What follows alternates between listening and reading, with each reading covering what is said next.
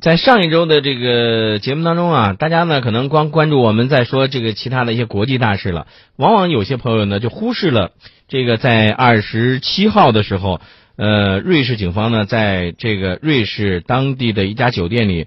逮捕了七名的所谓涉嫌贪腐的国际足联高官。当时很多，我跟你说，网上很多的这个球迷啊，都开始说了：“哎呀，你看看，原来这个国际足联有这么多的这个黑幕啊，借这个申办世界杯啊，这个大肆的这个敛财等等啊，这个当当时就是议论纷纷啊，说这个国际足联你该怎么样怎么样怎么样了。哎，但是你刚才一提到说这个布拉特冒肚了，什么仇什么怨呢？对啊，啊，美国这个。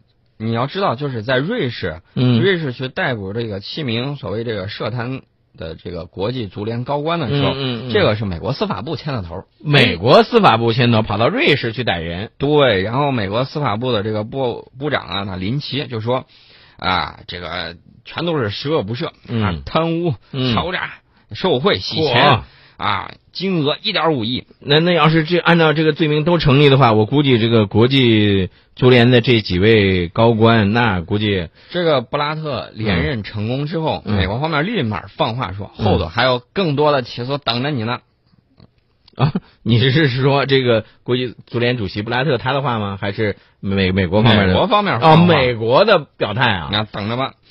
这个布拉特就说，这个是因为你这个美国呀申办二零二二年世界杯失败，嗯，有些迹象呢并不是假的，嗯，这个美国作为二零二二年世界杯候选城市，他们失败了，嗯，我不确定啊，他说就是跟这个呃国际足联官员在瑞士被捕有关，嗯，但是呢，我确实察觉到一些不好的东西，哦。哦，这个是布拉特在接受一家瑞士电视媒体采访时候说的，嗯。然后呢，这个在布拉特看来，美国司法部有点越界了。呃，事实上，作为国联主呃国际这个足联主席呢，布拉特说，我是绝对不会在事情还没搞清楚前，对就对别的组织的事儿评头论足。这倒是真的哈。嗯，而且呢，这个布拉特也没忘记对自己的竞选对手约旦王子阿里，说这个约旦王子，呃，他是想跟他竞争啊，的这个赞助者是谁呢？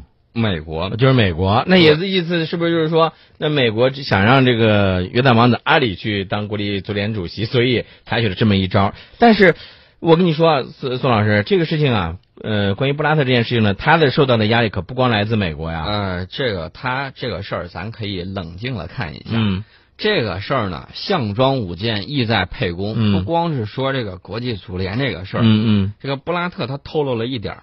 这个东西非常的关键。嗯，布拉特说，如果二零一八年和二零二二年世界杯举办国，嗯，不是俄罗斯和卡塔尔的话，嗯，可能也不会有这次事件的发生。哦，那这句话就明显是针对英国和美国了，对不对？对。因为英格兰和美国呢分别申办了这两届世界杯嘛。其实呢，我们看到之前美国冷落俄罗斯，嗯，冷落俄罗斯什么呢？就是搞这个二战，嗯，胜利日，他不去。他不但自己不去，还拉了一帮小弟也不去，嗯嗯啊，说你们都不准去啊。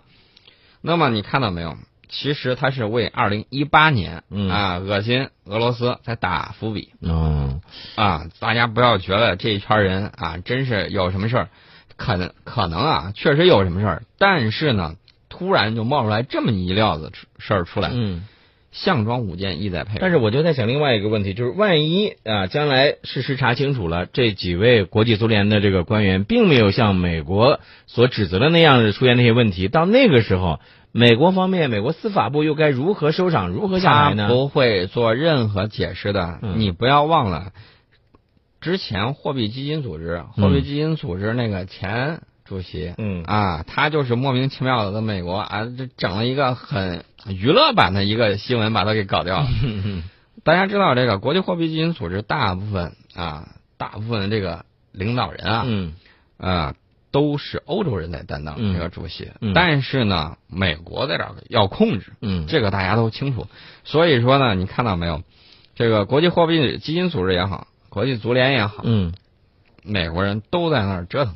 但是我觉得这个美国啊，它除了这个这些上不得台面的这个招数之外呢，还有一些，比如说像这个拉一派打一派的这个手法也运用的很熟练，也非常熟练啊。搞一些这个爆料一些丑闻，然后然后再跑去他义正言辞的说你怎么怎么怎么地了，然后啊，美国司法部在瑞士把人家人给抓了。对，这是一个，还有一个事儿，我觉得你看，刚才为什么我说这个美国拉一派打一派呢？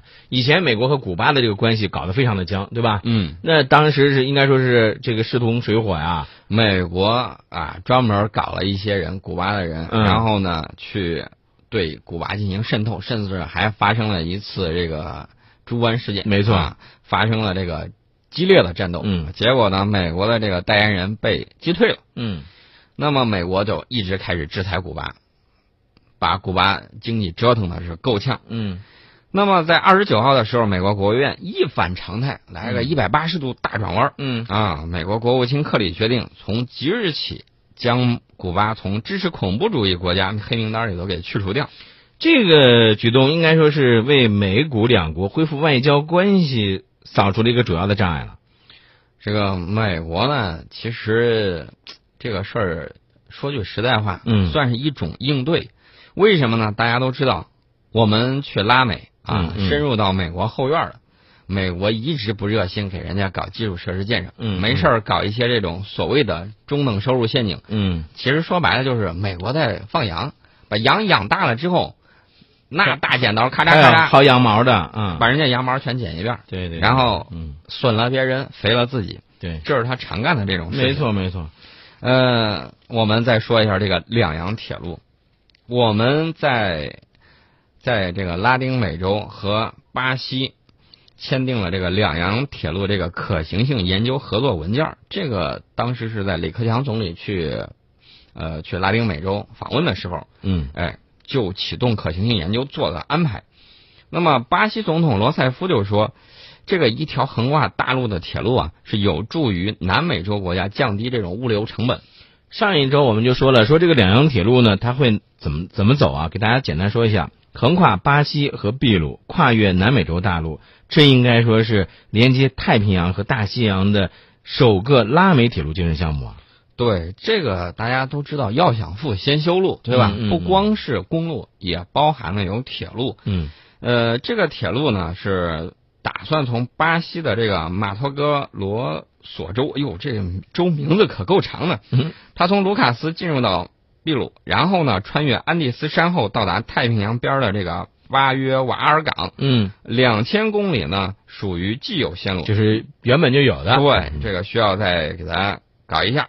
那么另外需要新建的大概是三千公里的铁路。嗯，其实你刚才你提到了这个安第斯山，对吧？嗯因为这个安第斯山的这个阻隔呢，这个你像南方共同市场与太平洋联盟这两大南美洲的贸易区交往的相对较少。那如果是两洋铁路建成之后呢，将会成为他们之间的一个纽带了。对，大家都知道有些地方呢为着这个高铁是吧？嗯啊，都在网上都快炒翻了。嗯那么这个铁路建设绝对是能够带动沿途的这种国家和地区经济发展。呃，比如说这个铁路可能延伸修到这个玻利维亚和哥伦比亚这种支线。嗯啊，除了秘鲁它丰富的这种铜矿资源嗯可以开发之外，嗯呃，其他沿线国家也会受益。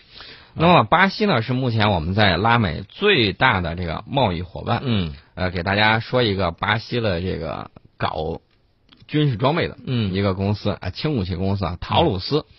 陶鲁斯公司呢，这个设计的这个左轮手枪也好，自动手枪也好，嗯这个轻武器方面还是很不错的。嗯你在美国的超市里头也会看到来自巴西的这个陶鲁斯手枪，别具一格。嗯，哎，那我想问一下宋老师啊，那你说将来这个两洋铁路真的一旦成立之后，对于拉丁美洲来说，对于呃像拉丁美洲的一些国家来说，应该是一件好事儿。但是在我们第一次提到这个两洋铁路的时候呢，我们也提到了。这个美国的一些所谓的一些精英啊，就提出来了，说两洋铁路会迫害这个啊，这个亚马逊的一些这个生态环境啊，会怎么样怎么样啊？美国还说南海建岛的时候会破坏东南亚的风水，对 你懂风水吗？最近日本又出什么呢？嗯说拿《道德经》里头老子的话在说，哎呦喂，你的所作所为啊，拒不认错，嗯。然后也不道歉，嗯这是不道德的啊！你还把《道德经》完全读反了。你还到我们这儿来网论《道德经》啊？啊嗯这个铁路呢，其实呢，下手的时候是很早的。嗯早在二零一二年的时候，在国家开发银行的这个资助下，中铁工集团呢，它就到南美巴跟巴西啊、跟秘呃秘鲁这些国家进行沟通，嗯而且实地展开前期调查。嗯，那么去年的事儿大家就很清楚了，对去年七月的时候，习大大啊访问巴西期间，中国、巴西、秘鲁三国就展开这个连接大西洋和太平洋铁路，嗯就发表了共同声明嗯啊。当年十一月，秘鲁的总统嗯马拉他就来华期间，中秘两国呢就签署了一项关于对两洋铁路项目进行可行性研究的这个备忘录。这个事儿还没完，在二十国峰会集团上的时候，这个习大大跟罗塞夫啊，呃，两边双边有会谈。嗯会谈的时候就强调，我们要再接再厉，把这个合作推动，取得更多的这种成果。呃，大家就看到这个东西啊，项目一定要落地，这样呢，你才能积极的带动大家发展。大家知道，我们第一有技术，第二有资金，那么它这块儿有发展的这种需求啊，有市场嗯啊，所以说呢，这个事儿，哎呀，两好各一好。共赢嗯啊。好，这是我们刚才说到的这个两洋铁路。这两天，宋老师其实还有一件事儿呢，也应该说是引起了大家的关注。我们都知道这个呃中东呼吸综合征，对吧？对，就这个这一段时间呢，应该说是被炒得很热啊。对韩国中东呼吸综合征患者，为何他能够离境赴华呢？哎，为何他能够出境？嗯呃，我看到这个新华社的这个报道，就说这个当时就是这个患者在广东惠州被隔离治疗之后，嗯呃，就有韩国媒体就指责这个男子强行出国，把病情扩散到中国，极不负责任。嗯那么这名患者的妻子呢，在接受媒体采访的时候，她是这么解释：她说她丈夫工作十分繁忙，迫不得已情况下才出差的。但是，呃，有一点是不可否认的，就是这名男子是刻意隐瞒了密切接触这样的一个经过，所以导致了事态的扩大。我看到这个五月二十九号，这个韩国呢，这个政府部门啊，就未充分准备好应对这种呃导致事态扩大，道歉了，嗯公开道歉。然后呢，韩国的这个保健福祉部呢，在昨天的时候又专门召开记者会，嗯呃，对中东呼吸综合症的这个传染性估计不足，嗯。没有妥善监控，与首位中韩国患者密切接触者表示道歉，嗯。而且表示政府要全力以赴防止新发病例感染他人。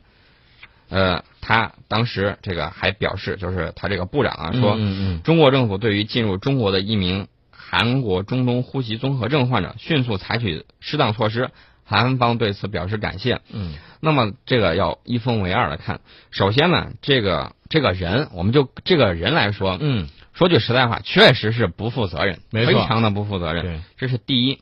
第二，大家想一想最近的这个国际局势，谁会在网上挑拨我们对韩国的这种态度？嗯这个是大家要注意的。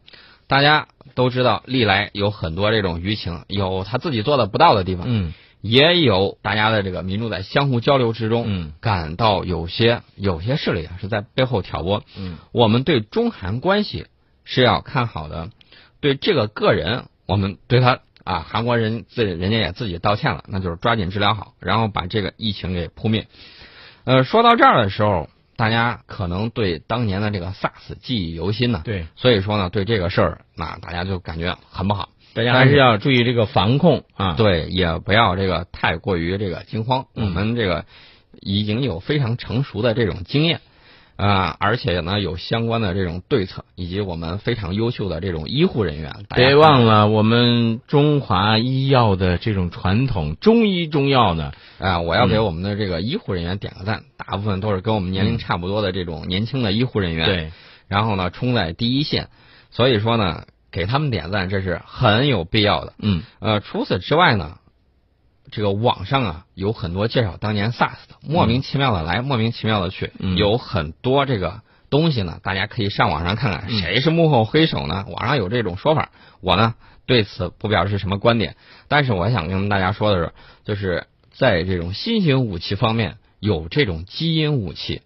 啊，它采取这个对你这个基因呢进行分析，分析完了之后呢，他采取一定的措施。当年啊，有个国家就曾经说，我针对谁谁谁，我要怎样怎样。然后呢，这个基因武器是很可怕的啊，大家一定要注意。这个其实呃，说到这个事情，就想到了这个基因库的这个安全，对吧？